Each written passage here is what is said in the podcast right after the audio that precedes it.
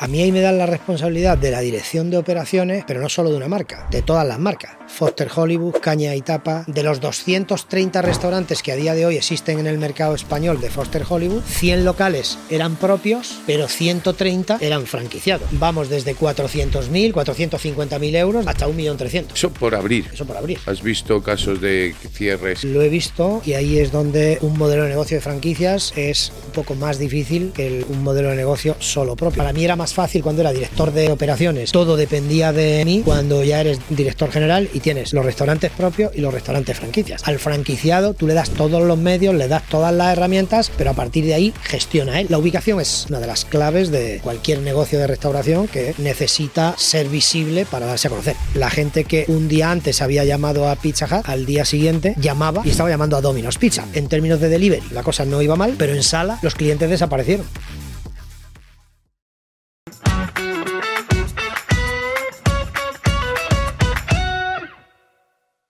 Hoy probablemente sea uno de los episodios más especiales que hemos grabado eh, desde que empezamos los podcasts Entrar en Class. Este será más o menos el, epico- el episodio número 70 y es el primero que hacemos presencial, ya que todos los que hemos hecho ha sido pues, en, una, en un estudio, ha sido en privado y es el primero que hemos hecho con público, así que gracias a- por venir, a los que habéis decidido venir y, bueno, y los que quedan por venir. Am, hoy tenemos una persona que bueno, nos ha ayudado mucho en toda nuestra trayectoria y además tiene una historia súper interesante. Nos conocimos hace un año y medio cuando decidimos lanzar un documental que se llamaba mm, Hostelería de la Idea del Éxito y bueno, fue de los primeros en, confiar en nosotros. Así que mm, me gustaría que se presentara él, que nos cuente quién es em, y qué ha hecho para actualmente estar gestionando 400 restaurantes y miles, varios miles, supongo que serán, de empleados. Paco, Paez, buenas tardes, ¿cómo estás? ¿Qué tal? Buenas tardes. Vamos. ¿Cómo estáis? Muy bien, tío, gracias por venir. Encantado de estar aquí con, con vosotros. Ya sabéis que, que es un placer, que es un gusto para mí charlar con, con vosotros en cualquier ambiente, en, en cualquier eh, foro y, y bueno, en este que es especial, pues, pues seguro que también, que también lo, lo disfruto porque cada vez que tengo oportunidad de estar con vosotros, eh, yo disfruto, ¿no? Me dais, de alguna manera me dais un poco de, de envidia sana, ¿no? De, de ver ahí cómo vuestras cabezas eh, no paran de, de- de pensar, de, de pensar en el futuro, de lanzarse con nuevos proyectos y, es un lujo siempre, yo aprendo con vosotros. Oye, ¿y quién es, quién es Paco Paez, no? O sea, para poner un poco en contexto a la gente y a la gente que nos escucha. Bueno, eh, eh, Paco Páez es una persona que nació hace un montón de años ya, eh, profesionalmente eh, en, este, en este sector, eh, en el sector de la, de la restauración, casi por, eh, casi por accidente, porque en realidad yo soy técnico especialista en mecánica y electricidad del automóvil, que no tiene absolutamente nada que ver con lo que he hecho después en, en mi vida. Eh, soy de un pueblo de Jaén, un pueblecito llamado Sabiote, de 4.000 habitantes. Eh, Sabiote es muy poco conocido porque es un pueblecito muy pequeño, pero si digo Úbeda o Baeza, pues ya hablamos de palabras mayores, ¿no? Las dos ciudades patrimonio de la humanidad. Eh, bueno, pues Sabiote es el tercer vértice del triángulo del renacimiento andaluz, que son Úbeda, Baeza y, Sabiote. ¿no? Entonces, eh, vengo de una familia eh, humilde, agricultores, productores de, de- aceite de oliva, que hoy en día está tan en, boca de todo el mundo. ¿no? Afortunadamente yo durante toda mi vida, por eso se me ve así tan, tan sano, ¿no? Eh, solo he tomado aceite de oliva y cuando tenía 18 años, es decir, hace ya eh, 35, eh, me, vine a, me vine a Madrid eh, a estudiar, en teoría hacer una carrera de eh, eh, técnico o ingeniero técnico aeronáutico, eh, relacionada con lo que había hecho anteriormente con, con la mecánica electricidad, y la electricidad del automóvil, y empiezo a... Y en aquel momento, pues un poco para ayudar en, en casa, eh, me planteé trabajar los fines de semana aquí en, aquí en Madrid. ¡Ey! ¿Pero qué haces ahí? No lo puedo creer. ¿Estás escuchando? Mira, escucha muy bien porque vengo a decirte que Talent Class, el podcast que estás escuchando ahora mismo, es la escuela de negocio y emprendimiento más importante de habla hispana. Te dejo un enlace en la descripción para que puedas descubrir nuestro máster en emprendimiento y gestión hostelería y nuestro máster en emprendimiento y gestión en moda y accesorios. Tenemos muchas novedades y sacaremos nuevas formaciones juntos. Te dejo con el podcast. Luego te veo, ¿eh? ¿Eh? Venga. Eh, y había un concepto que hoy en día ya no, ya no está en España, aunque sí está en otros países eh, alrededor del mundo y que en algunos casos, en algún caso, en algún país, son casos de éxito, es un caso de éxito eh, total, incluso que se estudia en alguna escuela de negocios como, como, como el IS, que es el caso de 7-Eleven. En, Japón, por ejemplo, es un caso de éxito. Estados Unidos. En Estados Unidos. en Japón es un caso de éxito por, por la, digamos, por la operación logística que tienen, ¿no? Son locales muy pequeñitos donde eh, reciben diariamente como tres veces eh, eh, desde el, digamos, almacén central. En fin, es un caso de éxito. Yo empiezo en, en 7-Eleven trabajando los viernes y los sábados de 12 de la noche a 7 y media de la mañana. Para hacer algo de pasta mientras eras estudiante. Efectivamente. Y poder tener algún capricho extra. Así es. Eh, más que un capricho, en realidad era por una, eh, digamos, un, sentimiento de responsabilidad, de querer ayudar en, casa, ¿no? Con, eh, al final te vienes a Madrid, tienes que vivir, tienes que vivir como, como estudiante aquí, entonces el piso de alquiler, aunque era compartido con, con algunos compañeros, y todos los gastos que eso suponía, y bueno, pues de alguna manera me planteé echar una mano y, empecé ahí, trabajando, como digo, fines de semana, solamente viernes y, sábados, cuando todo el mundo estaba de fiesta, pues eh, yo estaba trabajando. A partir de ahí, pues, ya a partir de entonces em, no tuve nunca problema en, trabajar los fines de semana, que como sabemos, pues en hostelería o estás acostumbrado y tienes claro que vas a trabajar cuando, cuando todo el mundo está disfrutando o lo vas a pasar mal, ¿no? Es el día a día, ¿no? Efectivamente. ¿Cómo ha influido en tu vida, por mm, principalmente tus años posteriores de carrera profesional, el hecho de que con 19 años, en vez de estar saliendo de fiesta, estuvieras trabajando y construyendo tus sueños?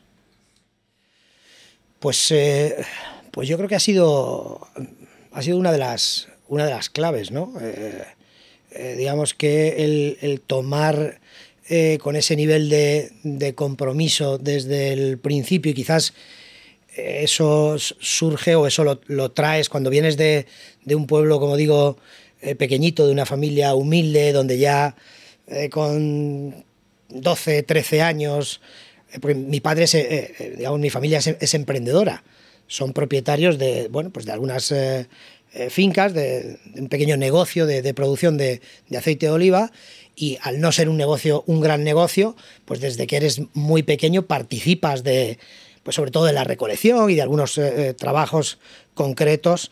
Tengo una anécdota, ¿no? que es que eh, yo empecé a trabajar en 7-Eleven con otro compañero que venía de Linares, que su padre también tenía un negocio, era albañil, tenía un negocio pequeño de, construcción. Entonces nosotros estábamos trabajando en el fin de semana, como digo, viernes, sábados, desde las 12 de la noche hasta las 7 y media de la mañana, porque los 7-Eleven abrían 24 horas, y estábamos trabajando allí, acababas cansado, ¿no? Pero nada que ver con la gente que, eh, con los compañeros con los que trabajábamos en ese momento, que hasta ese momento no habían trabajado en nada, ¿no? De alguna forma era su primer eh, trabajo, ¿no? Entonces, estar toda la noche trabajando era como agotador para ellos. De hecho, la mayoría de la gente lo acababa dejando.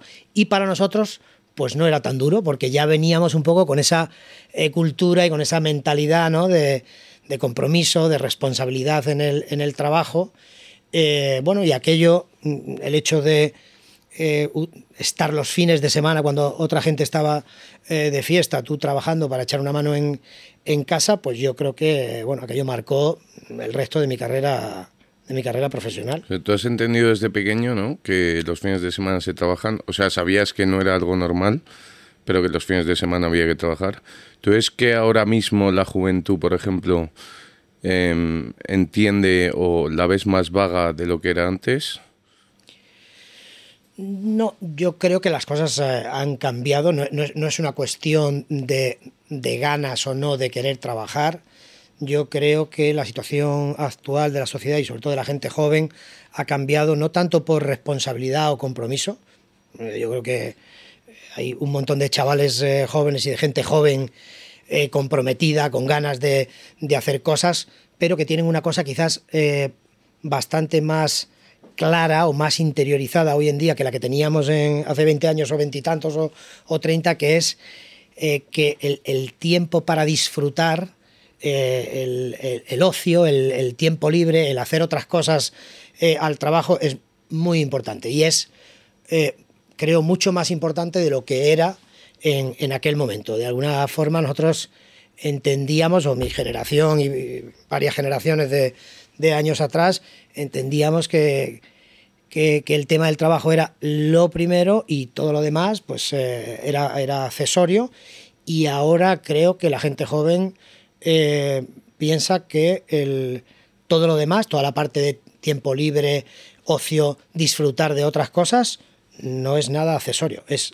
tan importante como el hecho de tener que trabajar para subsistir y, hacer lo que les gusta, ¿no? Pero eh, yo creo que esa es, la, esa es la, principal diferencia y eso a los que trabajamos en este sector nos ha costado un montón eh, interiorizarlo y entenderlo. Y creo que es uno de los problemas que tenemos a día de hoy precisamente en el sector.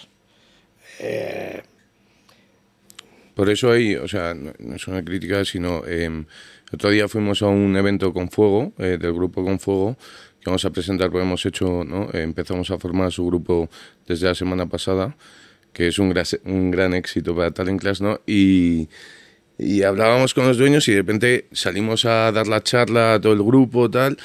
Y te digo, joder, tío, o sea, yo, ¿cuánto porcentaje de extranjeros y de, gente española? Y me dice, no, macho, la gente de aquí no quiere trabajar. Y me dice, lo único que encuentro, o sea, quiere trabajar duro, ¿sabes? O sea, pues la hostelería es dura, es un puto trabajo muy duro. Y la gente tiene que currar, pero, o sea, como no se curra en otros sitios, ¿no? Y tienes que levantarte los sábados, los domingos, tienes que estar, no vas a la fiesta de tu colega porque tienes que estar el domingo currando, o si vas, pues ya puedes, ya puedes esforzarte y nos dice, los que más se dejan la piel aquí es gente de fuera, 95% de gente de fuera, 5% gente de aquí. Sí, eh, yo en la, experiencia que yo tengo eh, y en, el, eh, en, la compañía que yo trabajo, el, el, porcentaje de gente de fuera con la que, que, trabajamos, gente extranjera o gente que no es de que no es de España con la que trabajamos, supera el 65%, es decir, tenemos un 35% nacionales, 65% de gente eh, de fuera. Pero bueno, esa es una realidad también que tenemos en el, en el país y, es una realidad global del mundo. ¿no? La, es la bomba. Cada, a mí... cada vez se, se, mueve más. Eh, pero yo, yo no creo que no es una cuestión de que la gente joven no quiera trabajar en este negocio, que efectivamente es un sector eh, duro, pero es que además de ser duro, y es obvio, primero por los horarios, pero bueno, también Inditex es uno de los grupos más, eh, de más éxito del mundo y también abren los fines de semana y hay, que trabajar, ¿no? Y es verdad que eh, es un segmento, un sector muy duro y, luego además tiene unos horarios eh, que complican un poco más. Pero yo creo, y era un poco a lo que me refería antes, creo que nosotros, y cuando digo nosotros me refiero al sector en general, no hemos puesto creo, todo lo que tendríamos que haber puesto para convertir este sector y este eh, trabajo en eh, algo más atractivo. Nosotros mismos durante mucho tiempo hemos entendido que es que, bueno, como es hostelería, pues hay que hacer mm, doble turno, eh, había que trabajar o había que librar solo un día. es decir, las condiciones en las que trabajaban los colaboradores o trabajaba la gente en general en este sector no eran buenas. Eh, pero yo me resisto y me niego a pensar que eso tiene que, tiene que ser así. Es decir, podemos hacer cosas y de hecho creo que es el principal reto que tenemos para los años eh, futuros. Eh, más incluso que el cliente o, la venta de, los negocios. En España eh, somos 300.000 bares y, restaurantes. Esa cifra prácticamente no baja eh, año tras año, excepto en momentos de, crisis. Vienen más de 80 millones de turistas a, visitarnos. Eh, el año próximo me parece que hablaban ya de 87 millones de, turistas, que eh, ya prácticamente el doble de, la población en España. Es decir, trabajo y negocio vamos a tener. La cuestión es quién lo va a sacar, quién va a atender a toda esa cantidad de gente, tanto desde el punto de vista de turismo como desde el punto de vista de, interno, porque así como eh, comentaba antes que eh, los jóvenes en general no es que no quieran trabajar, es que quieren mejores condiciones, quieren saber cuál es su horario con un tiempo razonable de antelación para, que, para poder planificarse. Y, no es tanto un problema de cuánto cobran, cuánto no cobran. Eso al final, el negocio es el que es eh, eh, es más una cuestión de quiero saber cuándo voy a trabajar, tenerlo eh, con tiempo suficiente, poderme planificar, poder hacer las cosas que, quiero hacer. ¿no? Entonces, si no conseguimos en el sector buscar la manera, perdón, de que de convertir este negocio, este trabajo, en un trabajo atractivo, con unas condiciones atractivas, vamos a tener al cliente, porque como digo, 87 millones de turistas. Es una auténtica barbaridad. Pero es que a, nivel interno, el, público nacional, los, españoles globalmente, eh, eh, en todo el mundo en general, pero lo hemos visto después de la pandemia, cómo ha cambiado el concepto de disfrute de la gente. Eh, estamos viendo cómo estamos evolucionando eh, cómo estamos creciendo en la, en la restauración, cómo se nos llenan los restaurantes, sobre todo cuando llegan los momentos de disfrute, de ocio de verdad, que es cuando la gente dice, mira, puedo renunciar a cualquier otra cosa, pero no renuncio a salir un rato, a comer, a cenar. Y, en España, además, que la manera que tenemos de disfrutar con, los amigos y de conectar e interactuar es precisamente en una mesa y a través de, un bar los restaurantes. Efectivamente. Entonces, creo que eso lo vamos a tener y va a más, cada vez se hace mejor. Yo creo que la restauración, yo como os he dicho antes, empecé hace un montón de años, empecé en 7-Eleven, que no era restauración, pero mi siguiente paso fue Domino's Pizza. Eh, Cuenta los puestos antes de pasar a la siguiente eh, etapa. ¿Qué puestos estuviste haciendo hasta pasar a Domino's Pizza? Sí, yo, eh, en 7-Eleven eh, era dependiente de 15 horas. Eh, los propietarios de 7-Eleven abandonan ese proyecto, yo trabajaba para una franquicia, abandonan ese proyecto y traen... Ya no existe, ¿no? Aquí, en, España, no. Aquí en España no. En España lo trajo Socam, Camsa. Sí, pero eh, ¿qué duró? Eh, ¿10 años, algo así? no mucho más, ¿no? Sí, yo creo que estuvo como 10, 12 años en, en, España, abrieron en gasolineras, etcétera. Yo trabajaba para una franquicia que tenía eh, cuatro locales y yo concretamente trabajaba en el de Luchana. Era un, localito muy pequeño que hace esquina ahí con Cardenal Cinero, me parece que es eh, la perpendicular a, Luchana, y ahí trabajé como dependiente. De ahí los propietarios de ese, de ese concepto, eh, antes de abandonar 7-Eleven, me mm, proponen, cuando llega el verano, eh, y digamos eh, acaban los estudios de, ese año, me proponen ser subgerente, digamos segundo, de a bordo de, un local nuevo, de un 7-Eleven nuevo que estaban abriendo en Bravo Murillo. Eh, yo lo acepto, entonces mm, paso a formar parte ya del equipo, digamos, de, mando o de encargados del local. Y cuando estos señores abandonan ese proyecto, estos señores que a día de hoy son los propietarios de RBI, eh, de Restaurant Brand eh, Iberia, Burger King, Popeyes. Estos, eran los, estos fueron los primeros que trajeron el proyecto Domino's Pizza aquí. Y yo trabajaba con ellos en 7-Eleven, abandonan ese proyecto y se traen eh, Domino's Pizza. Y en Domino's Pizza me dan la posibilidad, me dan la oportunidad de ser el gerente del primer Domino's Pizza que se abre en España que se abrió en, en Había un franquiciado antes, un americano, que había abierto un par de locales, pero por su cuenta en Barcelona y aquí en Madrid tenía uno. ¿Qué edad tenías? Eh, pues en ese momento tenía 19 años, 20 años. ¿Y eso qué supone para ti? O sea, ¿qué te cambia en la vida? Obviamente, no te cambia a nivel financiero, obviamente, pero que te cambia a nivel emocional y decir, joder, hay unos tíos que confían en mí, eh, mandan Alcobendas porque creen en mí, ¿no? Pues te puedes imaginar, ¿no? En, ese momento te sientes como con 10 o 12 centímetros más, yo que, no me hubiesen venido mal, esos 10 o 12 centímetros más, y pues, pues te sientes grande, te sientes eh, orgulloso ¿no? del trabajo que habías hecho hasta ese momento.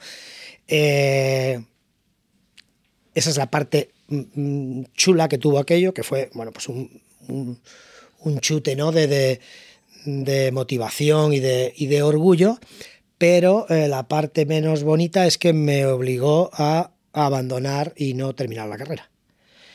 porque te metes en el, en el negocio y como decías antes, Kiko, pues este es un, negocio muy absorbente. En el momento que te metes ya en un negocio a nivel eh, máximo responsable, pues, pues eh, te absorbe eh, hasta el punto de que yo no fui capaz de terminar en aquel momento la carrera que estaba haciendo. 30 años después de, este suceso, ¿no? de dejar la carrera, ¿crees que actualmente dirigirías mucho mejor el equipo que diriges de miles de personas con 400 restaurantes si hubieras terminado la carrera? Pues seguramente sí. ¿Tú crees? Yo lo, yo lo dudo.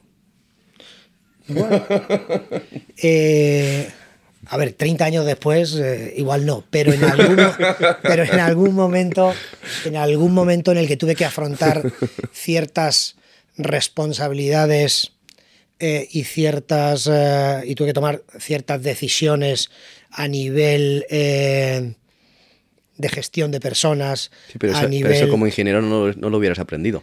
En una ingeniería no te enseñan a gestionar personas, a, a nivel financiero, a nivel quizás la formación es algo, formación de la carrera o, forma, o afortunadamente la formación que a lo largo de todos estos años he podido eso sí, ir teniendo. Por, eso te decía, eh, eh, es importante que la gente se forme eh, muy bien. Y si tiene la oportunidad de amueblar su cabeza, ordenar su cabeza con una formación académica eh, antes de afrontar eh, el, resto de, su carrera profesional, pues yo estoy seguro que, también te ayuda.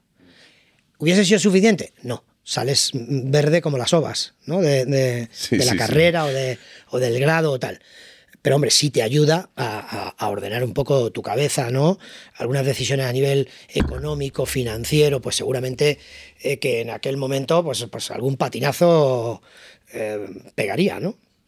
Entonces, salto. Eh, una cosa, una cosa. ¿Y esto, macho, cómo se lo toman en casa el que cojas y digas, pues sois varios hermanos, me sí, cuatro. sois cuatro hermanos, ¿no? Como yo. Entonces, ¿cómo se toman en casa y de repente diga Paco, oye, que dejo la carrera, que me voy como gerente, que, que me mola la hostelería y me pido como gerente a, a Alcobendas? A ver, nunca se me ha dado mal. Eh vender las cosas. y, Esa es otra de las grandes habilidades que en el colegio no se aprende ni, en la universidad. Que los vas cogiendo un poco pues con la, con la experiencia, también un poco la desde la humildad y desde los pies en el suelo siempre, pues un poco eh, la experiencia pues te da seguridad y entonces acabas afrontando las cosas eh, bueno, pues de forma más eh, más directa, tienes quizás más, más herramientas, pero bueno, en aquel momento pues lo que hice fue trasladar en casa, pues vender que aquello era como, bueno, eh, de momento voy a aparcar esto porque tengo esta otra oportunidad, eh, me gusta mucho, eh, ya en aquel momento me eché novia, que se dice en los pueblos, ¿no? Lo de echarse novia. y además mi novia... Aquí también, ¿eh? Que aunque... y, además mi novia no era del pueblo, era de aquí de, de, Madrid, que fue una de las razones por las que yo subí a Madrid, más que por más que por la, más que por la carrera, ¿no? Aunque es verdad que eh, la ingeniería que yo quería hacer solo se podía hacer aquí en, Madrid, ¿no?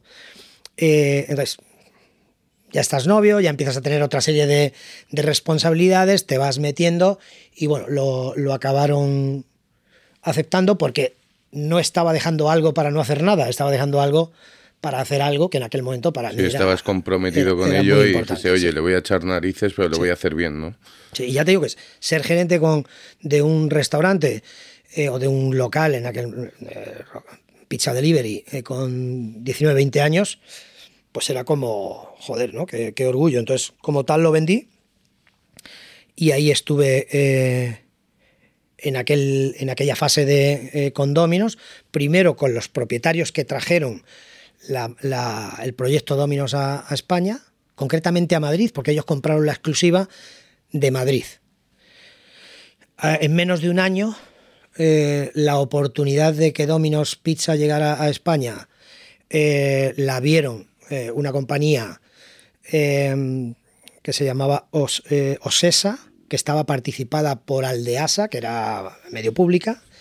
¿Cómo? Eh, a ver esto. Sí, Osesa era, era una compañía de, colectividades y tenía participación eh, o estaba participada por Aldeasa. Aldeasa en algún ¿Aldeasa cuál era? Aldeasa era la, compañía de, que estaba en los aeropuertos que gestionaba las, todas las tiendas de... Los duty free. todo, todo, el duty free, efectivamente. Eh, bueno, pues aquellas dos compañías quisieron traer el negocio o el proyecto de Domino's Pizza, pero ya no solamente para Madrid, sino para eh, toda España. España, Portugal, eh, Azores, Canarias, y se lo trajeron. Y sencillamente lo que pasó fue que los propietarios en aquel momento, pues en menos de un año, em, ellos dicen que me dieron un empujón, y es, verdad, porque me dejaron con, la nueva eh, compañía con la que venían que, acababa de llegar y para mí pues fue eh, pues un empujón para seguir en una compañía más grande, pero para ellos no debió de ser malo tampoco, porque en menos de un año le metieron el pase a, la marca y porque para que Domino's Pizza o aquel proyecto en toda España pudiera evolucionar, era imposible que lo hiciera sin que, era, era imposible que lo hiciera sin que, eh, sin tener Madrid. Con lo cual tenían que comprarle Madrid a, estos señores.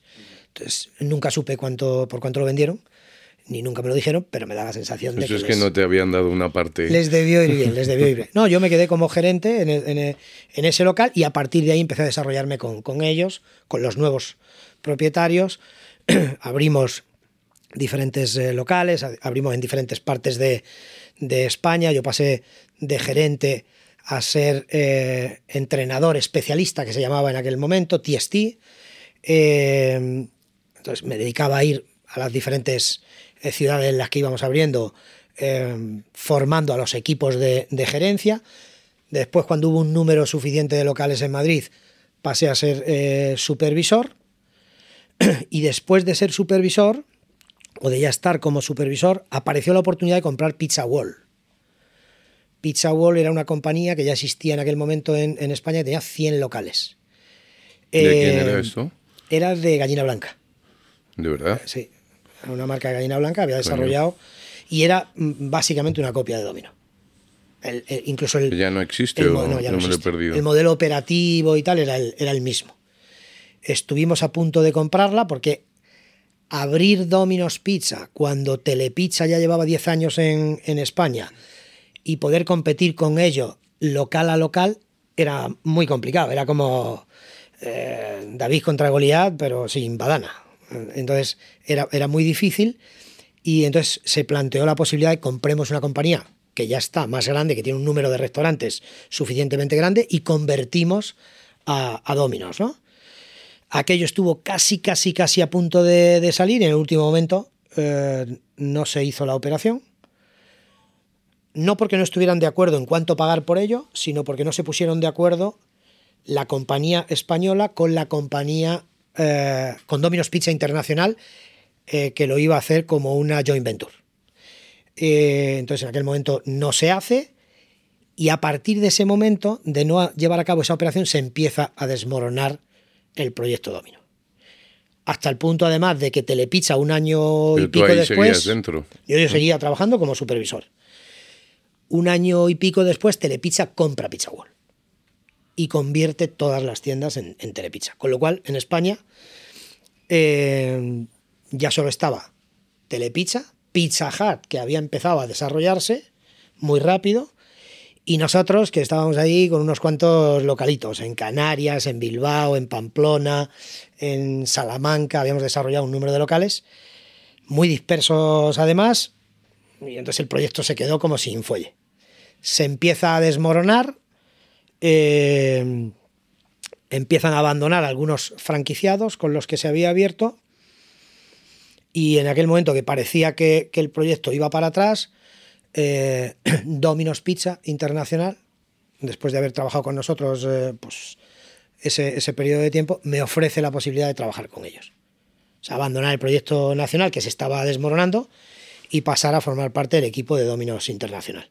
O sea, lo que has contado parece, parece de broma, pero o sea, acabas de contar en 15 minutos, 20 minutos, pasas de trabajar en un puto 7-Eleven a pasar a, ser gerente, a ver cómo marcas se fusionan, se rompen, se compran y demás.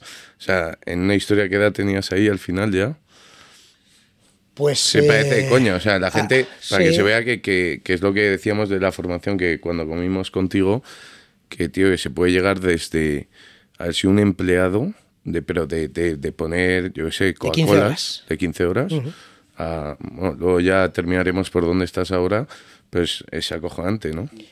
Sí, era, era eh, eh, todo eh, era evolucionar. Es verdad que ahí hay un momento como, como que parecía de parón porque se desmoronaba el proyecto Domino, que lo habíamos creado y que creíamos que íbamos a ir adelante, y en ese momento Dominos Internacional le debía gustar cómo se hacían las cosas eh, y bueno, y me ofrece la posibilidad de ser franchise consultant para Domino's. ¿Eso qué es? Consultor de franquicias. No, o sea, sí, sí, pero. Eh, y, me lo ofrece para Europa. Para eh, continuar con los franquiciados que había aquí en España, porque se desmorona el proyecto, ya no hay una master franquicia aquí. Entonces, Domino's Pizza Internacional se siente en la responsabilidad de seguir dando soporte a esos franquiciados. Y, necesita a alguien y entonces me lo ofrece a mí. Domino's Pizza Internacional tenía una red de consultores de franquicia en, los diferentes eh, continentes, con un vicepresidente siempre en cada eh, continente, y, luego una red de, consultores de franquicia que con el conocimiento que tienen van a los diferentes países o mercados y dan soporte de asesoramiento a los franquiciados que ahí existen incluso a dar soporte en las aperturas de determinado mercado. Yo, a mí me tocó abrir Suiza y también abrir Portugal. ¿Hablabas inglés ahí o no? Eh, uf, ¿Eh? Of course. eh, no, e, e, ese fue otro de los, los grandes retos. Otro de, los grandes retos. Tampoco, eh, tampoco lo hubieras aprendido estudiando ingeniería en la universidad. Que tuve que, que tuve que, que afrontar y recuerdo noches, y esto literal, eh, noches con correos. Claro, a mí todo lo que me llegaba de internacional era, era en inglés. Entonces recuerdo eh, algunas noches ahí tratando de, superarme a mí mismo, eh, traduciendo todo con el, con el diccionario para tratar de entender todo lo que me decía. Lo pasé un poquito regular, pero fue una vez más una de esas oportunidades que aparecen y dices, o tiro para adelante y le echo un poquito de, de, fe y, coraje al asunto o, me voy a quedar ahí. este tren va a pasar y no, lo voy a volver a coger, ¿no? Va a ser muy difícil. Así que lo cogí, tiré para adelante. Habían pasado como siete, siete ocho años desde que arranqué como gerente en un, en un Dominos. Eh, bueno, hasta que en ese momento trabajo para Dominos Pizza Internacional. Eso me permite asistir, yo no había ido en mi vida a Las Vegas y, y, me encantan Las Vegas. Jugaste ahí, hay gente que sí, sí, jugué, hice de todo. En Domino's Pizza, cada dos años, toda la comunidad del mundo de franquicias se reúne en Las Vegas para eh, compartir, celebrar, sí, cada dos años. Y, todo el mundo de todo el mundo. Es decir, el camarero. Eh, no, no, no, no, no. Ah, vale, vale, Solo eh, a partir de gerentes.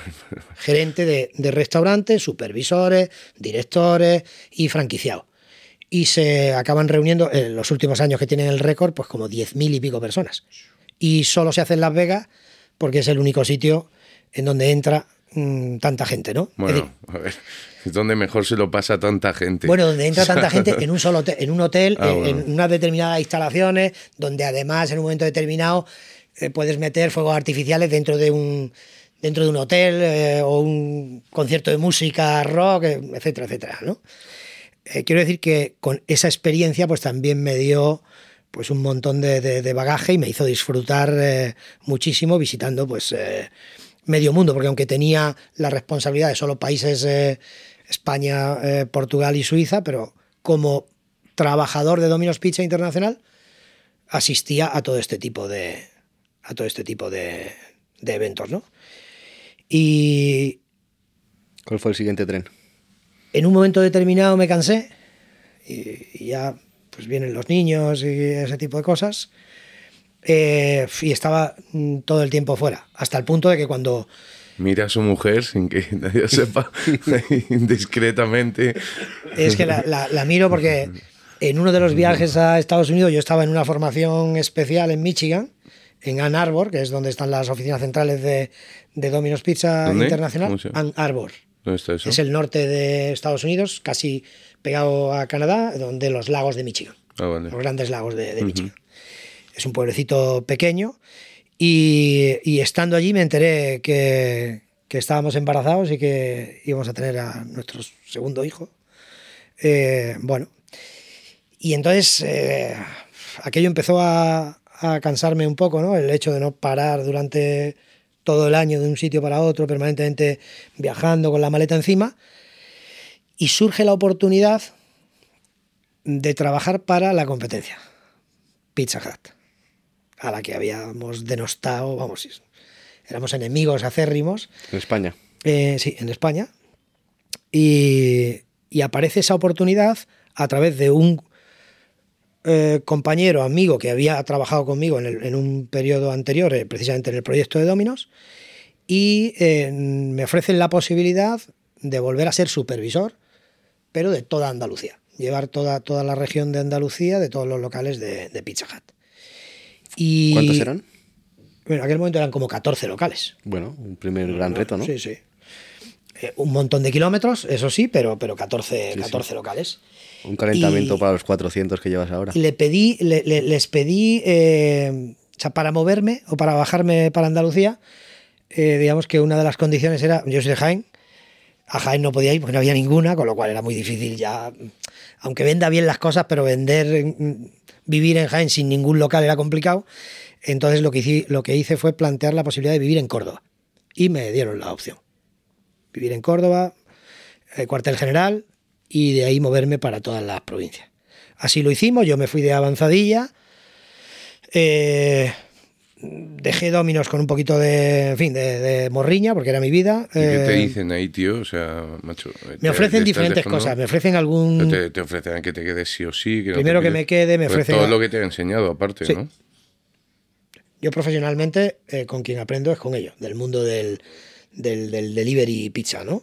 Que es probablemente del que más conocimiento tenga, aunque no lo sé todo, obviamente, porque como comentabais en algún momento y comentáis vosotros, no paras de aprender, ¿no? Pero, pero sí es del segmento que más conozco. Me ofrecen algunas alternativas, incluso alguna en, en Europa, alguna en México, eh, pero en aquel momento estaba un poco saturado de, de no parar de, de viajar.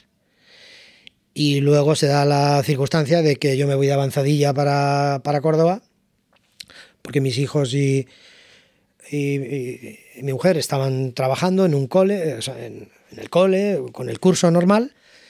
Mi mujer es maestra y joder, me voy yo de avanzadilla y cuando acaba el curso se bajan para Córdoba con- conmigo, eh, nos instalamos, sería como en el mes de junio o así, y en el mes de julio, yo llevaba allí ya siete, ocho meses, un poco más, en el mes de julio me llama el director general de, operaciones de la compañía en ese momento, que era Grupo Cena, que era el propietario ya de, Pizza Hut, y, me dice, oye, acabamos de comprar una compañía eh, que mm, tiene un concepto que es un concepto de restaurante autoservicio, los que bueno, famosos. eh, aquí veo edades que ni les suena.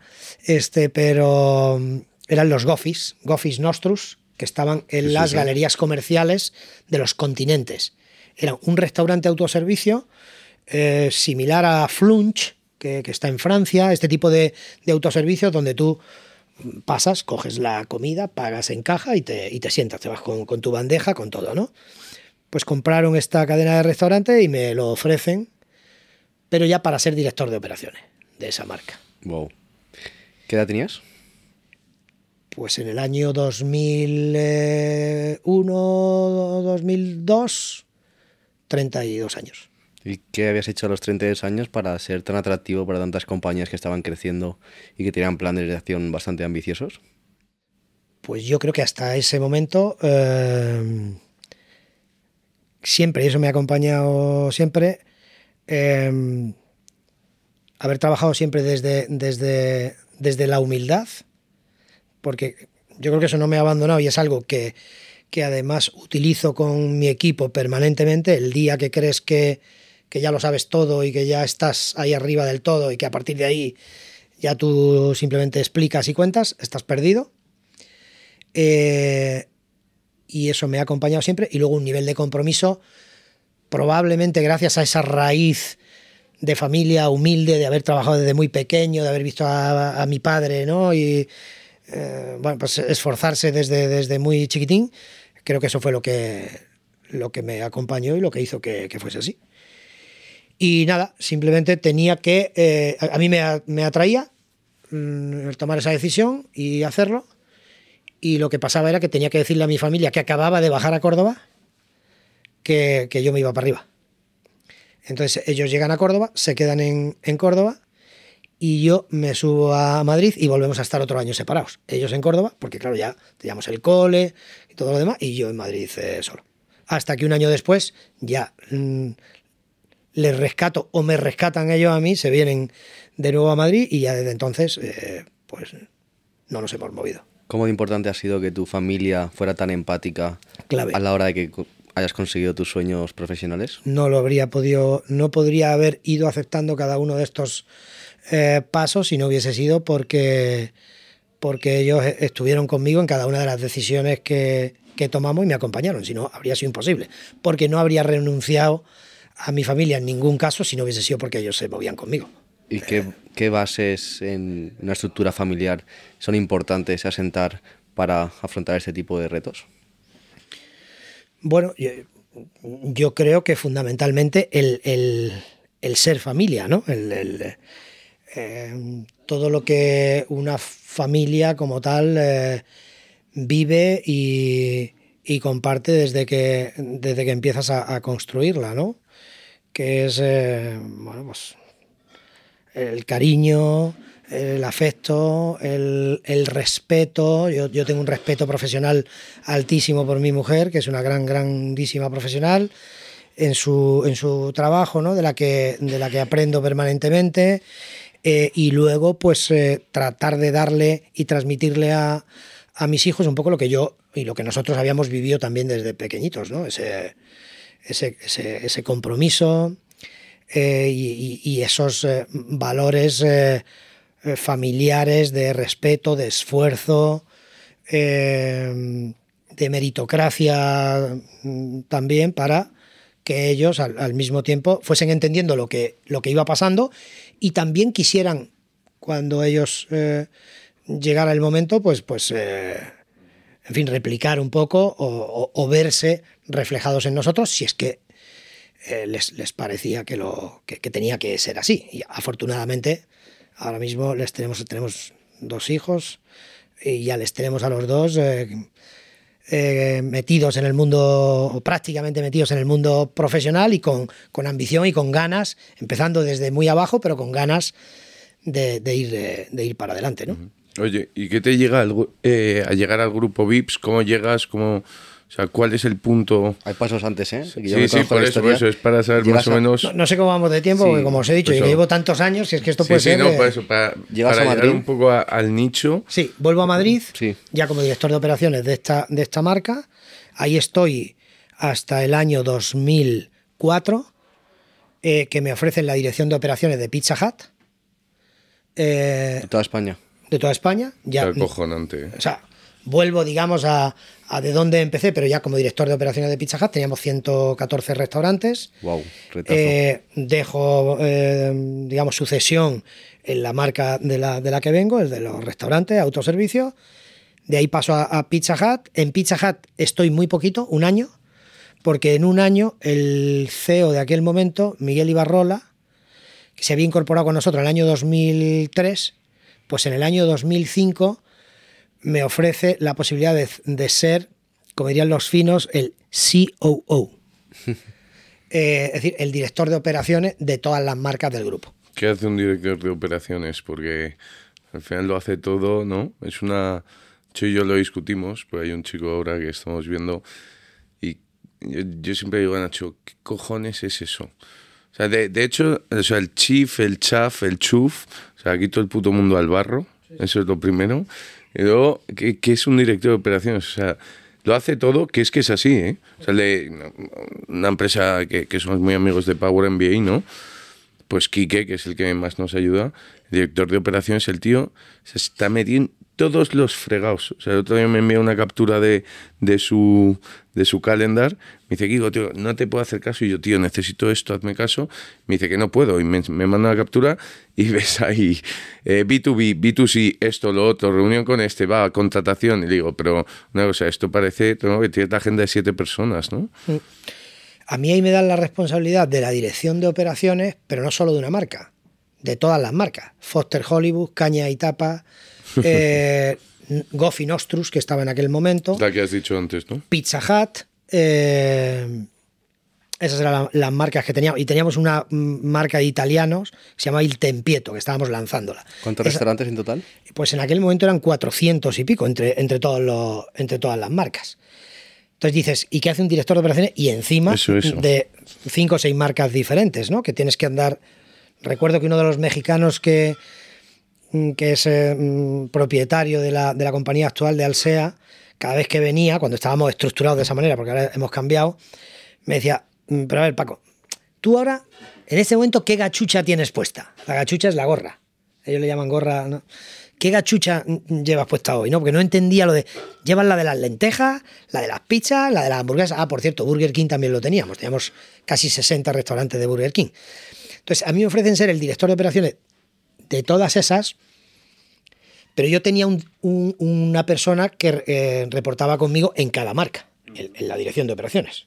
Yo lo que hacía era, digamos, sinergiar, ordenar y dirigir todo lo que podía ser común a la dirección de operaciones de las diferentes marcas. Hay cosas que son distintas porque cada marca tiene su propia personalidad, idiosincrasia, etcétera, pero hay procesos y hay, eh, mm, digamos, eh, procedimientos y, maneras y estrategias que son comunes, que son iguales, que sí se pueden, eh, digamos, implementar y se pueden llevar a cabo de la misma manera en las diferentes, en las diferentes marcas. ¿no? Ahora, e- e- ese era un poco mi rol, que era bajar la estrategia de la compañía eh, a, medio y largo plazo, ¿no? Bajar ese plan estratégico a la operación del negocio. ¿Y qué hace un director de operaciones de marca, ya de negocio? Pues en este sector está muy claro. Este sector, y sobre todo en, la- en las, en las compañías de, restauración organizada, donde no tienes un- una sola unidad, sino que tienes muchas, todo pasa por la ejecución de la operación en el negocio. Nada funciona si el negocio, si la ejecución de las operaciones no se lleva a cabo de manera, nosotros decimos, excelente, ¿no? Hay que mm, ser lo más rigurosos eh, y lo mejor posible en la ejecución de la operación. ¿Por qué? Porque tú puedes tener la mejor campaña del mundo mundial. De marketing me refiero, ¿no? Comercial Sí, sí. te puedes haber inventado eh, el mejor producto, la mejor innovación de la historia.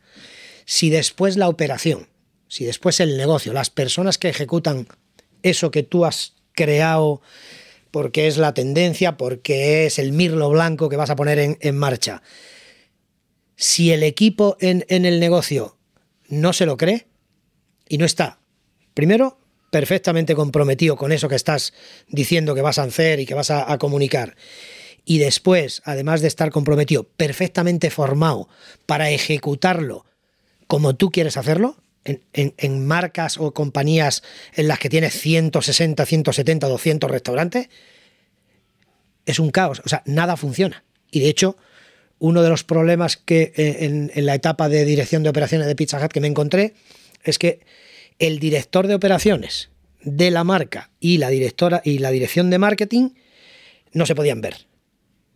Entonces, nada de lo que planteaba marketing funcionaba. No, no- no había ninguna campaña que ¿Y funcionara. eso tú sabías o no? Sí, sí, claro, nada más llegar lo vimos, o sea, se, se vio claramente Sí, sí, sí. y probablemente esa fue una de las razones por las que también eh, me movieron a esa posición, ¿no? Para intentar eh, resolver eso.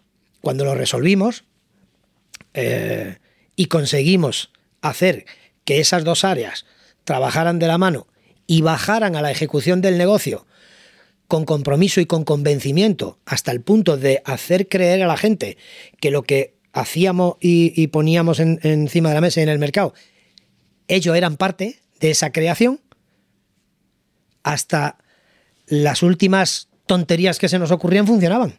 Me cojonante. Sí, sí, sí. Aquí dependemos en este negocio, lo he comentado antes. eh, Bueno, hay muchos sectores en los que eh, solemos decir eh, la gente que estamos ahí, eh, digamos, dirigiendo o, liderando, que estamos en negocios de personas, pero es que este es de verdad.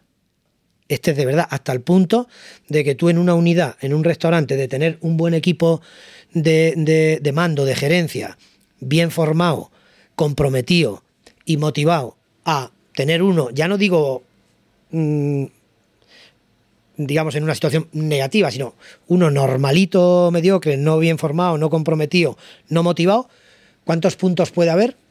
Yo me atrevo a decir, porque lo he visto, que más de 20 puntos porcentuales en evolución de, de- en ventas. Pero tú te metes dentro de las franquicias también y dices, oye, esto está mal o... Sí, Es muy a nivel general lo que estás contando. no, desde mi, desde mi área, o sea, la, la dirección de O sea, operaciones, tú hasta lo que puedes ver hasta dónde llega. yo veo, eh, yo veo todo. Nosotros vemos, no lo veo personalmente, pero No lo sé, lo sé. lo, lo vemos todo. No- Nosotros llevamos tanto la parte eh, de restaurantes propios como la parte de eh, franquicias, que es, eh, digamos, otra de las claves que a veces las, las marcas abandonan, como que, bueno, Pero es que esa unidad es no- franquicia. a lo mejor la gente, Paco, no, no, no entiende bien o sea, cómo funciona el modelo, por si puedes explicarlo. Sí. O sea, muy, en, en un minuto decir, oye, Claro que sí. cómo funciona el modelo como estructura, ¿no? en el, en el momento lo, lo- lo- lo trato de explicar con la posición esta última en la que nos hemos quedado, cuando en 2005 eh, yo me hago cargo de todas las marcas, me hago cargo de todas las marcas como director de operaciones de restaurantes propios, porque luego teníamos otro área eh, que llevaba los restaurantes franquiciados. Este modelo funciona, eh, nosotros como esta compañía, como propietarios de Foster Hollywood, la marca Foster Hollywood era nuestra y nosotros éramos eh, propietarios. Eh, de los 230 restaurantes que a día de hoy existen en el mercado español de Foster Hollywood, eh, 100 locales eran propios, sobre los que yo tenía responsabilidad, pero 130 no eran propios, eran franquiciados. Eran personas que habían apostado por ese modelo de negocio, por esa marca y por ese proyecto como empresarios, como emprendedores de su propio negocio, pero bajo el paraguas de eh, la marca Foster Hollywood, con todo lo que eso significaba. Desde eh, to- todo lo que tenía que ver con el know-how, es decir, con todos los procesos de gestión de, de la marca, así como la imagen, eh, eh, la publicidad, el marketing. Digamos, tú como emprendedor, cuando entras en, un modelo de franquicia, eh, te unes a una, a una red de establecimientos que tienen una marca común, unos procesos comunes, surtido común, proveedores comunes, etcétera, etcétera. Te, te unes, digamos, a una marca de éxito con todo lo que eh, conlleva o significa los procesos y, y la, la evolución y el desarrollo de esa, de esa marca. ¿Qué cuesta abrir una? Pues depende, depende de la marca, porque no todas las marcas eh, cuestan lo mismo, pero desde 400, porque el franquiciado lo que sí hace, o el emprendedor lo que sí hace es poner el dinero para construir el, el- el local. O sea, vosotros, por así decirlo, para explicarlo, es em, vosotros ponéis la marca, ponéis la estructura Eso es, y ellos sí que se encargan de poner la pasta para abrirlo, correcto. empleados, contratarlos Ponen el equipo, efectivamente, y finanzas, eso lo llevan todo ellos, ¿no? eso lo llevan ellos. Y ellos reportan al grupo.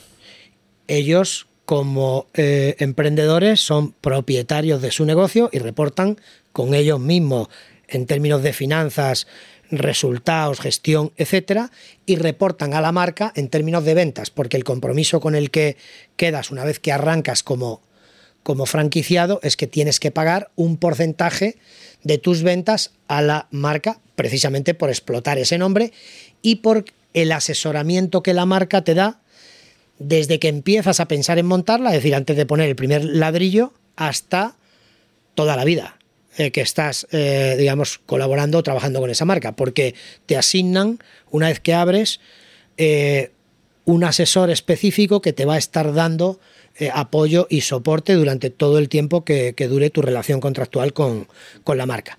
Además de todo lo que tiene que ver con publicidad, marketing, porque para eso también el franquiciado, además de pagar un porcentaje de su venta, mm, a la marca también paga un porcentaje de fee de marketing que, se llama, o de, eh, digamos, eh, eh, un pequeño porcentaje que se lleva a una bolsa común para trabajar o para utilizarlo, digamos, en dar a conocer o hacer evolucionar la marca.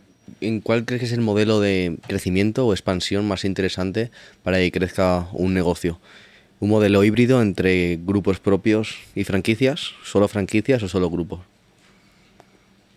Pues eh, yo creo que el ideal es el híbrido. Es, eh, ¿Por qué? Y, digamos, conozco el, solo franquicia y, y, también lo contrario, ¿no? Pero el híbrido, ¿por qué? Pues porque para tú lanzar una marca y que crean en ti, que crean en la marca, eh, digamos, emprendedores que se van a querer unir y sumar a tu red de, negocio, eh, tienes que haber demostrado previamente que, que aquello funciona. Claro. Y la mejor manera de demostrarlo es que tú tengas restaurantes propios y que puedas mostrar, eh, no solo con datos, sino con ejemplos físicos de cómo se hace y por qué ese modelo de negocio eh, funciona. Y dices, bueno, pues podría abrir como hay, hay compañías que abren tres y, a partir de ahí alcanzan, llegan a 3.000. No creo, tan, no creo tanto en eso porque es muy difícil que una compañía que crece y que tiene eh, ambición por alcanzar un determinado nivel, eh, creo que es complicado poder seguir haciendo esto que acabo de comentar, de acompañar al franquiciado y mostrarle qué es lo que tiene que hacer en cada momento si tú mm, tienes un número de unidades eh, muy pequeño eh, y no has ido creciendo y evolucionando con el propio mercado, con la propia marca. ¿Cuál es el número ideal? Bueno, ahí ya sí que depende eh, de también cómo desde tus eh, finanzas, al final, si tú tienes un modelo de negocio en donde tu eh, EBITDA, tu rentabilidad es de 12-15%, si son tuyos, si eres, si, si el restaurante, si ¿Qué el negocio, tenéis vosotros? Bueno, podemos estar entre 12-15%. Apostáis por el 16, pero estáis, ¿no? Como siempre. Sí. Un poquito más. Sí, sí, siempre, siempre más, siempre más. Eh, esto es lo que tienen las, compañías eh, organizadas. Pero, como digo, como restaurante propio tienes ese 12-15. Como restaurante franquiciado, lo que recibes, si la marca es tuya, es un 5 o un 6% de royalty, que es ese porcentaje que el franquiciado paga de sus ventas a la marca por explotar. O sea, a un franquiciado que le vaya más o menos bien, pongamos que abrimos mañana un Vips, aquí estamos en Ortega y Gasset, y va muy bien. Eh, es un sitio caro, ¿no? De las sí. más caras de Madrid, pero va bien. ¿Qué le puede quedar al dueño? ¿El dueño cuánto tiene que poner? 400.000 habías dicho, iba, habías dicho 4, pero no sé si a 40, 400 o 4 millones. Eh, eh, vamos desde 400.000, 450.000 euros, dependiendo del modelo del negocio del que hablamos, de la marca de la que hablamos, hasta 1.300.000. hay... Mm, eso por abrir. Eso por abrir. O sea, te abro la puerta con 1.300.000. Preparar el negocio, vamos a recibir al primer cliente, 1.300.000. eh, eh, los modelos más caros en términos de, inversión de los que yo conozco en restauración organizada, porque luego hay lugares eh, que pueden llegar a costar hasta 50 millones de euros eh, eh, montarlos, ¿no? Pero ahí estamos hablando de, de otra liga y de otras cosas. Donde estamos Pero- hoy, por ejemplo, ¿no? por ejemplo. Pero en restauración organizada, pues hablar de que un freestanding, es decir, de que un local en medio de un espacio donde el- todo el local es tuyo y tú tienes que construirlo desde los eh, cimientos, pues puede estar costando eso, 1.2, 1.3 Vale. millones Ponemos de- entonces de que aquí euros. nos cuesta un millón, aquí abajo. Abrimos tú y yo uno. ¿Qué cuesta? Entonces, ha- hacemos la apertura y qué, me- qué puede llegar a quedarle. O sea, no hablemos de amortizar y tal, sino qué se le puede quedar después de pagar la fiesta y tal. Pues depende de lo que vendas. Pero más o menos, ¿cuáles son los números en una zona como esta? Así a bote pronto. En una zona como esta, un restaurante, o sea, una marca como... Hay un Vips por aquí cerca, Sí, ¿eh? una marca como, Sí, la, sí. como la nuestra, pues eh, podemos estar hablando de eh, 300.000 euros Al, al mes, al año. al año. al año. Y luego había una marca que me contaste, bueno, creo que era Vips, eh, si no recuerdo mal, era el de Gran Vía, que batía todos los récords de facturación de toda la compañía, ¿no? ¿No era el Vips que más facturaba? ¿Franquicia es o...? No, no es el negocio que en este momento más, eh, más factura, pero sí, tenemos algunos restaurantes en las diferentes eh, marcas, hay alguno que puede estar, que puede estar facturando 5 millones de euros al año. Ok. Y ahí el Una propietario... le- rentabilidad de un 15-20%, Está muy porque bien. a, a- a niveles ya de, de facturaciones más, eh, más altas, pues estamos hablando de, de rentabilidades eh, eh, mayores, porque mayor productividad, etcétera, etcétera, gastos fijos eh, más ajustados, pues sí, pueden estar. Pero es- estamos hablando, ahí el, el ejemplo que os acabo de poner está arriba del todo, digamos, son Ya, ya. algunas ex- excepciones, esa no es la, esa no es la media. ¿Cuál es el ROI que tenés? Estamos hablando de cuatro años y pico, cinco años. Vale, retomemos tu historia. Has Muy dicho bien. que te quedaste, estabas en Pizza Hut, pero lo dejaste. ¿Y qué vino después? Sí, eh, eh, paso a ser el director de operaciones de toda la compañía, eh, restaurantes propios, y en el año 2018, 13 años después, es, es decir, estoy 13 años eh, como máximo responsable de las operaciones de todas las marcas de la compañía, hasta el año 2018, que cambiamos la estructura de organización en, la compañía. Ya en ese momento ha llegado al SEA, eh, ha llegado el grupo mexicano, la empresa eh, cotizada que en este momento es la propietaria de, de todas las marcas que en su día eran de Grupo Cena y también después de las marcas que en su día eran de Grupo Sigla, pues ya en ese momento, en el año 2018, eh, nos reorganizamos, cambiamos la estructura de organización, ya somos muy grandes para que haya un, un solo COO o una sola eh, directora de marketing para todas las marcas, nos reorganizamos y nos organizamos por marca. Y yo me quedo como director general de Domino's Pizza. Acojonante, ¿no? Eh, que en, en ese momento, eh, en lugar de ser director de operaciones, me quedo ya como director general de toda la, de toda la marca. ¿Cuántos Eh, llevabas? ¿Cuántos en ese momento, ese mismo, el año, en el año 2019, abrí la número 300 ¿Y cuántos los.? en Alberto Aguilera. ¿Y cuando te la dejaste, cuántos llevabais?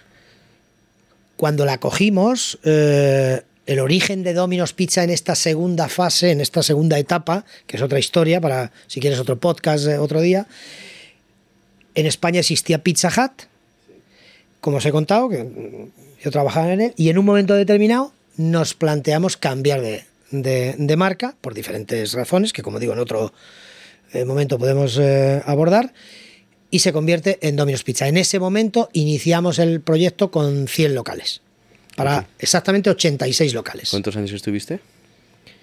Bueno, desde que hacemos ese cambio en 2009 hasta 2019 que abrimos el número 300. O sea, abristeis 200 locales, ¿no? Abrimos 200, algo más de 200 locales en, en esos años. Los primeros años fueron complicados, los primeros años de cambio de, de- de marca. ¿Y cuáles fueron los mayores aprendizajes después de abrir 200 locales en estos años? De Domino's Pizza en este caso. Pues el, el- el principal aprendizaje es, eh, es que las marcas eh, yo creo que tienen que abordar eh, los mercados en los que van abriendo desde un, una vez más, volviendo un poco al, concepto, al valor que os trasladaba antes de, humildad, ¿no? Eh, hubo algunos eh, fracasos de algunas otras marcas, véase Pizza Hut, véase el propio número uno en, en, España, que era o que ha sido Telepizza. creo que mm, abrir simplemente mm, pensando que como soy fulanito o menganito ya tengo el, trabajo hecho, eh, es, un error. Creo que hay que abrir cada negocio, cada unidad, como si fueses eh, un emprendedor, como si fueses un propietario de un solo negocio que va a abrir en ese mercado, en ese barrio, en esa ciudad y que tiene que hacer todo lo posible por integrarse en ese barrio y eh, pensar en que sí, pertenece a una red mucho más grande, pero yo voy a trabajar en ese entorno, con esa comunidad, con esa eh, población y de forma eh, humilde eh, desde el punto de vista del negocio también. Porque si no, te puedes encontrar con que crees que abres y como me llamo tal, ya vendo. No. con los números que has hablado, un tío que apuesta. pasta, tío. O sea, un tío que apuesta tanto. Has visto casos de cierres y que digas, joder, tú. Hay que, hay que tener mucho cariño con cada apertura porque esto es una tontería, hay gente metida. Sí. un tío que abra y ha puesto un millón esto es como el blackjack, ¿no? O como, como, rojo-negro mejor en la ruleta. Dices, oye, un kilo aquí y de repente se vaya toda la mierda.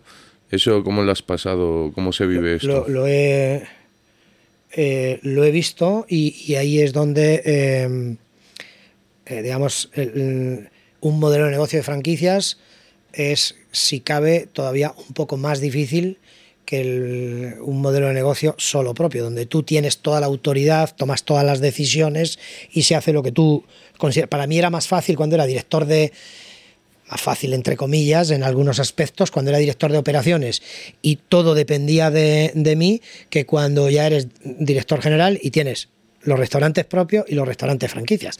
Al franquiciado tú le das todos los medios, le das todas las herramientas, pero a partir de ahí gestiona él si no le acompañas bien, si no consigues montarle en su propio proyecto y creer de verdad en su propio proyecto, como, como comentaba antes, con los propios colaboradores, puede fracasar. Puede pensar que tiene detrás, que como tiene una marca y ha visto el modelo y ha visto la media y ha visto cómo funcionan otros locales similares o espejo, pues ya con eso va a funcionar. Y hemos visto verdaderos eh, fracasos y guantazos eh, importantes por no haberse eh, preparado bien, por no haberse formado bien, por haber subestimado que aquello, bueno, es que yo ya sé de hostelería y entonces me, me, uno a esta marca porque tiene éxito, pero ¿qué me van a contar a mí estos si yo ya me lo sé todo? Y entonces no han considerado o han subestimado ese periodo de formación, esas eh, eh, eh, herramientas que a veces se ponen a, su disposición y, también es un fracaso de la marca. Es decir, no toda la responsabilidad es del franquiciado. Mm. Si no mm. hemos conseguido llevarle al éxito, es, un error nuestro también. ¿Qué tienes que ver en un emprendedor para poder cederle tu marca, que es al final tu mayor activo? que trae algo más que dinero que no solo eh, viene con la capacidad financiera, sino que viene con una idea de negocio eh, a medio y largo plazo, no, no, a corto, que entiende o que tiene alguna idea de cómo es este, este negocio, de cómo se mueve y sobre todo eh, que tiene muy claro que este es un negocio de personas y que por lo tanto Da igual que venga con el, con el dinero, que si después no tiene un equipo eh, adecuado en cantidad y en calidad para llevar a cabo y, gestionarle ese negocio, va a ser un fracaso. Y cada fracaso de un franquiciado es un fracaso de la marca. Porque además el cliente cuando entra a una marca, a un determinado negocio, no sabe, no pregunta, ¿este es franquiciado o este es eh, compañía? Está entrando a VIPs. Está entrando Seguramente ni sepa que, son, o sea, que, es un franquiciado. No, tiene ni idea, el cliente no tiene ni idea. Me refería más a qué aptitudes con P y actitudes con C debería tener un emprendedor. aptitudes, eh, eh, aptitudes, hombre, algo de conocimiento de, de- ¿Del sector? del negocio, del sector, Hace falta. porque es muy difícil. O tienes eso o, o traes a alguien contigo. O- Tenemos le- casos. tendrás casos que le echan muchas ganas y puedes abrir, ¿no? sea- Panas mal, bueno, hay mil, mil, mil franquicias, ¿no? Hay gente que, que va directamente, lo abre con muchas ganas y que le va bien. si vas a gastar a partir de 400.000 Es que, claro, euros, son- 600, 700.000, 800.000 euros, necesitamos un poquito más que solo la gana. Evidentemente después necesitamos actitud. Pero son family office, yo es una parte que ahí me cuesta entender. O sea, ¿quién mete la gente, pues, tío, los que estamos aquí, o sea, meter un millón ahí? O sea, yo conozco, eh, porque ahora eh, hablamos con gente del sector y demás, pero ¿quién entra? ¿Qui- ¿Quién es vuestro cliente? ¿Quién pone, quién pone esto, estas cantidades de dinero? Sí, hay casos de. La, la mayoría de los casos que, que tenemos son eh, emprendedores que vienen o vienen del sector o, eh, o ya son eh, propietarios de negocio, quizás no del, no del sector, pero tienen la estructura mental, no, no tienen las aptitudes o las capacidades para la gestión, pero vienen con un equipo. O traen a un equipo que es al que nosotros formamos. Pero tienen que tener claro que necesitan que necesitan a un equipo para poder gestionar este, este negocio. Y luego necesitamos ver en el franquiciado también eh, esa actitud de yo voy a apostar por esta marca, voy a apostar por este negocio a medio y largo plazo. No estoy entrando aquí porque tengo pasta y, me parece que por aquí puedo eh, sacar eh, X o Y rentabilidad. Necesitamos eh, algo más. Y las marcas que en ese sentido lo han hecho de una forma más eh, rigurosa, incluso llevada al extremo, eh, son las más las que más han triunfado. El caso, el paradigma, digamos, es McDonald's. Que para poder acceder a una franquicia de McDonald's has tenido que pasar una serie de eh, filtros. eh, incluso el franquiciado tiene que acabar, o sea, tiene que formarse. Tiene que a que, currar tiene que entrar en el negocio y tiene que ver el negocio en todas sus eh, eh, posiciones, áreas, etcétera. Es que yo, eh, un amigo mío, Nacho, no este Nacho, otro Nacho, acaba de entrar como abogado en, en McDonald's, ¿no? Y, y lleva, pues no sé cuánto, creo que 15 o 20 días son currando en McDonald's, pero currando. Dice, ya por fin mañana tal voy a ejercer a lo que he venido, pero es que me parece acojonante el modelo. O sea, tú eh, ponte a servir hamburguesas ahí y luego ya empiezas a negociar como, como ese contrato, ¿no? De hecho, existe la Universidad de McDonald's, que todo franquiciado tiene que pasar por ella, y si no recuerdo mal, actualmente son seis meses antes de abrir la franquicia. ¿Cuánto cuesta abrir un McDonald's ma- aproximadamente? Eh, no, no, no tengo el dato. Pero más de un kilo seguro. No tengo el dato, pero un freestanding, ya te digo, que cuesta más de un millón de euros abrirlo. Y el que- Si amortizas, como has dicho tú, en Cuatro cuatro o cinco años, pues, los números son muy buenos y contes- Pero claro, te la puedes pegar. O sea, vosotros te contempláis... la puedes pegar eh, ¿sabes de- del tamaño de un millón Sí. de euros. A mí, ¿sabes qué me pasa, Paco? Cuando pienso en el tema de franquicias, digo, joder, tenéis una responsabilidad sobre la marca porque tú le estás diciendo, oye, coge esto, mete aquí un millón de euros, vamos a hacerlo bien y en cuatro años verás el retorno. Pero, ahora, esas son tus riendas. Las mías son el logo que tienes ahí puesto, como yo la líe, te va a salpicar a ti, ¿no? O sea, que eso es para mí es lo, muy, lo que me parece muy, muy A importante. ver, eh, eh, un franquiciado abre con nosotros y con la inmensa mayoría de las marcas, eh, y yo creo que cada vez lo hacemos mejor en el sector en general, que si después queréis os doy un par de pinceladas, pero también en el mundo del- de, de la restauración eh, organizada. Es decir, un franquiciado no abre sin que antes hayamos dado el, el visto bueno desde la marca Hombre, ya, ya. a la ubicación, a la inversión, a la facturación. O sea, n- no le estamos diciendo, no, no le estamos, eh, digamos, eh, firmando ante notario que va a vender eso exactamente, pero sí le estamos haciendo un estudio previo de su ubicación, del negocio que va a abrir, utilizando, y esa es la otra ventaja de tener eh, mm, ejemplos ¿no? o espejos dentro de la, de la organización que te sirven para con eh, situaciones, ubicaciones, tamaño, este, mm, población, eh, poder adquisitivo, etcétera, etcétera, etcétera. Hay un montón de indicadores que utilizamos para analizar y evaluar ese negocio que se va a abrir, qué espejo tiene y cuánto creemos que va a vender.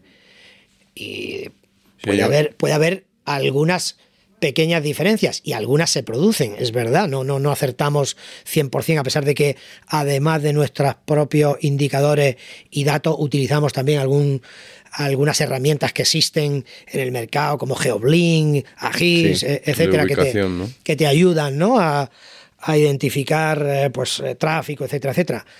Como digo, no acertamos 100%, pero estamos bastante cerca. ¿Cuáles son los mayores factores que debería todo, de tener en cuenta todo empresario a la hora de abrir un local físico?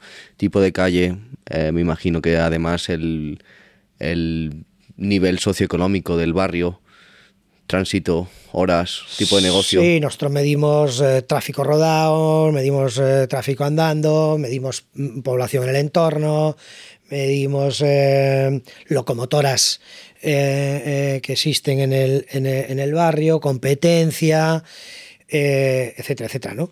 También depende del propio modelo de negocio. Hay modelos de negocio, si vas a abrir un negocio que va a ser una dark kitchen, pues no necesitas muchos de esos indicadores que eh, otros modelos de negocio necesitan para tener visibilidad, pues tú en una dark kitchen no necesitas, o en un negocio de delivery cuando estás ya desdoblando tus mm, restaurantes y ya tienes la zona cubierta, pues ya no necesitas tampoco una ubicación de primera eh, de, primera primera línea, ¿no? Pero sí, sí, claramente la, ubicación es, es eh, fundamental. Y eso es una de las es una de las claves de, de cualquier negocio de restauración que necesita eh, ser visible para darse a conocer, excepto que seas ya un, negocio o una marca de muchísimo conocimiento, eh, que eres, eh, no necesitas el, tráfico que pasa por delante de tu restaurante y que eres 100% destino. Entonces, ya la ubicación, pero incluso en esos la ubicación también es importante. Yo diría que la, la ubicación es una de las, de las claves.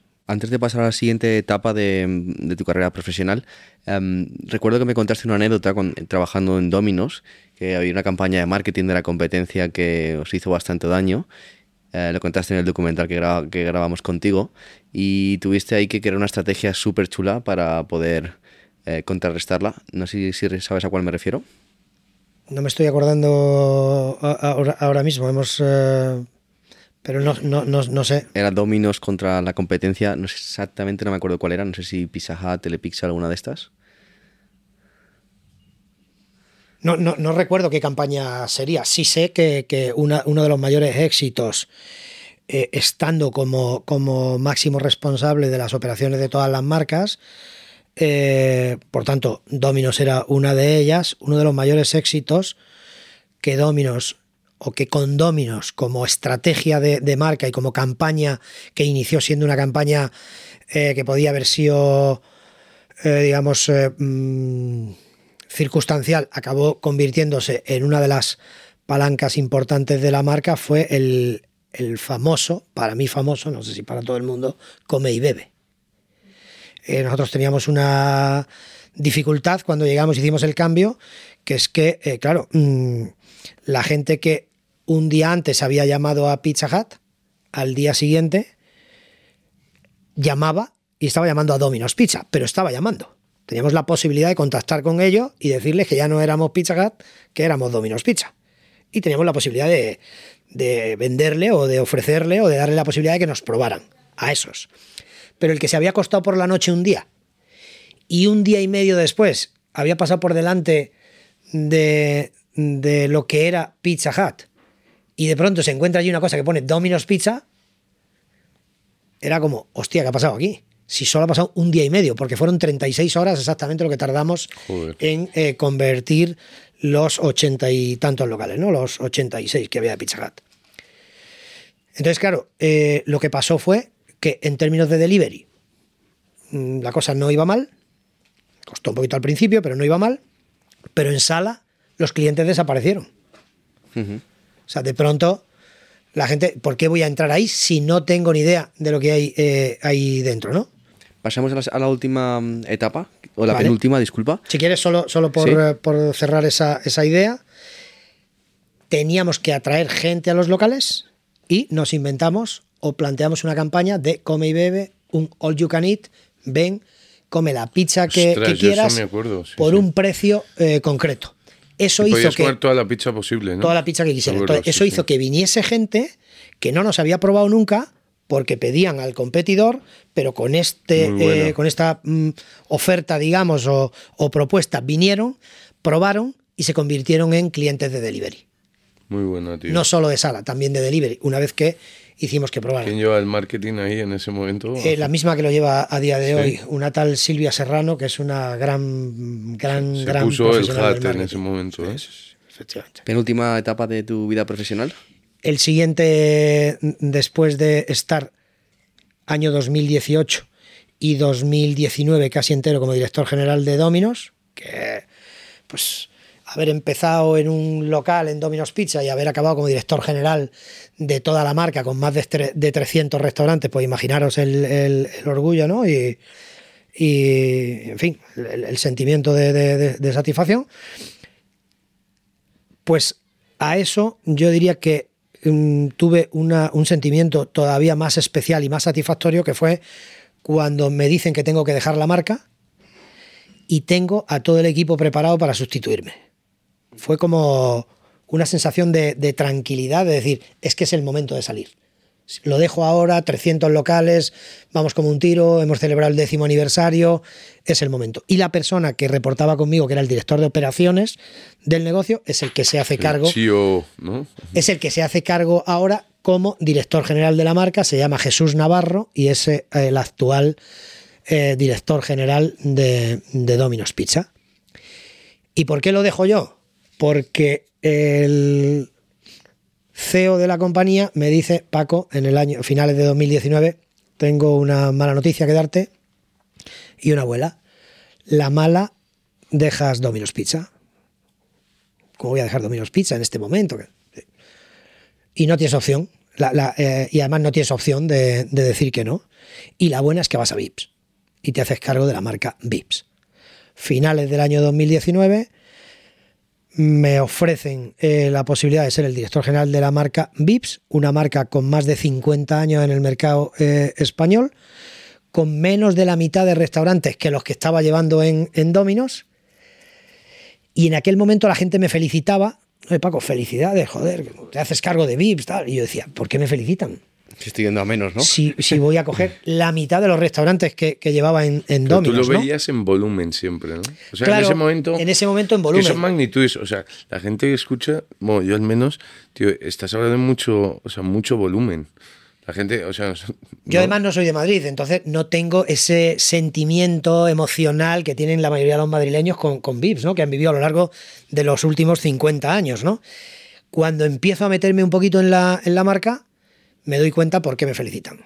Y es que el tamaño, la, potencia y la fuerza de la marca VIPs es como un regalo que me ofrecen en un momento determinado. Y en, ese, en el momento que me lo ofrecen no soy consciente o totalmente consciente. Un año después, bueno, unos meses después, soy consciente del pedazo de regalo que me han hecho porque lo de VIPs eh, no es normal eh, y es una marca, es un modelo de negocio único que no existe en el mercado y que solo me ha dado satisfacciones hasta ahora y me ha hecho disfrutar muchísimo. Y por cerrar, este año 2023, a primeros de año, arrancando eso, el año, Márcate algo. me ofrecieron la posibilidad de hacerme cargo, además de VIPs, de Ginos. Entonces, en este momento soy el director general de las dos marcas, o el director de, de las dos marcas, lo cual es un honor para mí. Sigo aprendiendo eh, muchísimo. Entre, los dos, lo- entre las dos marcas son 300, eh, casi 300 restaurantes, 400 millones de, de facturación, incluidos eh, franquiciados ¿Cuántos empleados? y estamos hablando de algo más de casi 6.000 eh, colaboradores en, en las dos marcas. Trabajando con 6.000 personas, ¿cuántas decisiones puedes llegar a tomar en un día? Son muchas, son muchísimas, porque no te- a veces tomas decisiones y, ya no te das cuenta de que las estás tomando, pero tengo la mala costumbre de no tomarlas solo. Es decir, otro de los aprendizajes a lo largo de la historia profesional o de mi carrera profesional es que eh, necesitas contar con tu equipo y tu equipo necesita que cuentes con él. Y son mejores, más productivos eh, y mucho mejores profesionales si sienten y se sienten parte del proyecto. Qué bueno. Y eso es lo que, lo que trato de hacer. 100%, tío. Pues eh, enhorabuena y por ir cerrando mm, este podcast, quería hacer una reflexión con lo que hemos hecho- dicho al principio, de que pues mucha gente en el sector retail, también obviamente la hostelería, em, no tiene ganas de trabajar o no encuentra la motivación para trabajar. Para mí sin duda la respuesta está en que buscan un resultado a corto plazo. Oye, mm, si trabajo de camarero, voy a querer trabajar de camarero en 15 días porque luego ya quiero ser gerente. Y es un proceso. Em, y sin duda tú eres un claro ejemplo de esto. Al final, tú cuando empezaste con 19 años trabajando en un 7-Eleven de, de dependiente, trabajando 15 horas al, mes o a La semana. No estabas buscando esa gratificación instantánea. Y si no hubieras eh, aceptado esos trabajos que posiblemente no te, motivaban lo suficiente o no te sentías realizado, no estarías gestionando actualmente 400 restaurantes o 300 con 400 millones de facturación. Es un proceso y, y creo que tú, como bien decías antes, metafóricamente hablando, has sabido coger los trenes adecuados que te han llevado hasta una posición que noto que disfrutas y que te sientes orgulloso y que, y que además estás creando muchísimo impacto, ¿no? Al final das trabajo a 6.000 personas que a su vez hacen feliz a- felices a millones de, de comensales o gente que va a comer a restaurantes anualmente. Entonces, por mi parte, enhorabuena por lo conseguido y gracias. quería hacer varias, alguna pregunta al público, ya que era el primer podcast que hacemos en directo, pero vamos un poco mal de, de tiempo, así que vamos a tener que cerrar. Hubo un comentario de una persona del público, antes de arrancar incluso, que dijo, estoy pensando y no estoy seguro si dedicarme o si eh, emprender con algo que me guste o con algo que eh, realmente vea que es lo suficientemente rentable, ¿no? Y antes de arrancar el podcast, casi al unísono le dijimos que te guste. Yo a día de hoy, además de que, oye, los trenes pasan y hay que tener un poquito de suerte y tal, yo disfruto con lo que hago y eh, día a día, todos los días, le pongo toda la pasión que, que puedo a este, a este trabajo, disfruto con el equipo que, que tengo. Y ese hacer algo con pasión, porque de verdad te gusta, disfrutas, y no siempre es fácil, obviamente hay muchos días eh, complicados, eh, pero ese punto de trabajar con pasión y haciendo algo que te gusta es clave, yo creo, y muy importante también para el éxito de... Yo tengo ahí una puntilla que es, eh, por tocar un poco las narices, que es que eh, sí, yo creo mucho en que las cosas, sí, mis padres son de Zaragoza, ¿no? entonces eh, son muy bestias y siempre decían, ¿no? Eh, Te puede gustar o no gustar, pero hay que echarle cojones, ¿no? Entonces, yo creo que te tiene que gustar las cosas, pero eh, de Pedro Buerbaum, que es el que montó la pollería, el chaval, que ahora va muy bien con otros temas, decía, es que a mí me lo ha explicado muy bien, me da exactamente igual si me gusta o no. Y el tío es un crack captando tendencias al segundo, que la gente, yo no tengo ese ojo. Te dice, tío, yo sabía que en el barrio de Chueca, si montaba una pollería, iba a vender, pues con perdón, pero iba a vender X, ¿no? Entonces se, se infló vender, si lo vendo, vendo, vendo, tal, tal. Y él nos contaba, a mí no me gusta, pero si, si me centro en Chueca, soy capaz de abrir bares con, una, con un ambiente y tal, y me forro, ¿sí? O sea, una visión, y a él no me gusta. Pero además, si le metes, que eso sí que es completamente verdad, y ahí estoy de acuerdo, si le metes que de verdad te gusta, ya eres la puta bomba. Y fíjate que según lo estás diciendo, estoy entendiendo que a esta persona sí le gusta. O sea, le- No le gusta la pollería. Lo que le gusta es identificar esa tendencia y poner un negocio para... Ya. Entonces, la pasión la pone en, en- en la parte previa. Luego ya en la gestión de la pollería Claro, o de la hamburguesería le da igual. Si ¿no? no te gusta- Pero le gusta la parte previa. Pero luego hay un segundo reto, que es mantenerlo. Al final yo creo que hay dos tipos de emprendedores en este mundo. Los oportunistas, y, es decir, que encuentran una oportunidad y deciden abrirlo, pues ya bien sea un lavadero de coches, una sala de videojuegos o un restaurante, les da igual qué hacer, simplemente quieren hacer negocio. Y los que tienen un propósito muy claro, les gusta mucho, algo mucho. Por ejemplo, no me acuerdo cómo te llamabas, pero él mencionaba el mundo del deporte, el fitness identifican un, segmento de mercado, una industria, y dicen voy a detectar problemas voy a, voy a proponer soluciones a esos problemas, probablemente innovadoras, para no tener competencia y crear un océano azul. yo sin duda pienso como tú, lo tengo clarísimo. Eh, oportunidades hay en todos lados, pero como estés 10 años haciendo algo que no te gusta, vas a tener muy, mucho éxito, pero te vas a convertir en una persona exitosa, pero muy infeliz y muy amargado y vas a estar vas a estar amargando a tu alrededor a todo el mundo, vas a estar sin duda em, pues dirigiendo una empresa mm, con un equipo que probablemente no sea feliz, que les haga la vida complicada y cuando se pueden hacer las cosas bien y puedes ser feliz, ¿por qué lo vamos a hacer mal y de forma infeliz? Muchas veces el camino más corto no es el que te lleva más lejos y no, llevo, no voy a nivel de facturación, sino más bien de sentimiento, realización y, y felicidad, porque algo en, bueno, en la sociedad actual que es muy común y es validarte por cuánto facturas o por cuántos empleados tienes. Aquí hablamos mucho de cifras y yo creo que tenemos que empezar a, a validarnos más por eh, cómo de felices somos o cómo de realizados nos sentimos o, oye, facturo mucho, pero eso no es importante. ¿Cuántas veces voy a ver a mi familia y con qué frecuencia quedo con mis amigos? ¿Cuánto de felices están mis empleados? Creo que eso es tan importante como facturar X millones al año y eso no te enseñan a la universidad. Por lo tanto, yo creo que tú has conseguido todo eso sin ir, sin ir a, la universidad y, y, sin duda hay que formarse por el camino, pero no creo que no hay que sesionarse con tener un título universitario. Gracias Paco por venir, ha sido un placer. A vosotros, ha sido un placer.